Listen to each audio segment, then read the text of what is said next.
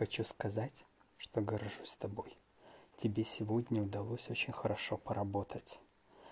Было сделано очень много.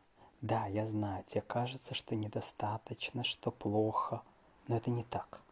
Действительно, я вижу, как много и качественно было сделано. Никто не смог бы сделать лучше. А даже если и смог, то разница? Они не ты. Важно, что тебе удалось это сделать. Это большая заслуга. И эта сегодняшняя работа будет важной частью твоего будущего успеха. Прекрасно. Я горжусь тобой. Так держать. А сейчас ты имеешь право немножко отдохнуть, расслабиться. Это заслуженный отдых. И ничего от этого не рухнет и ничего не сгорит.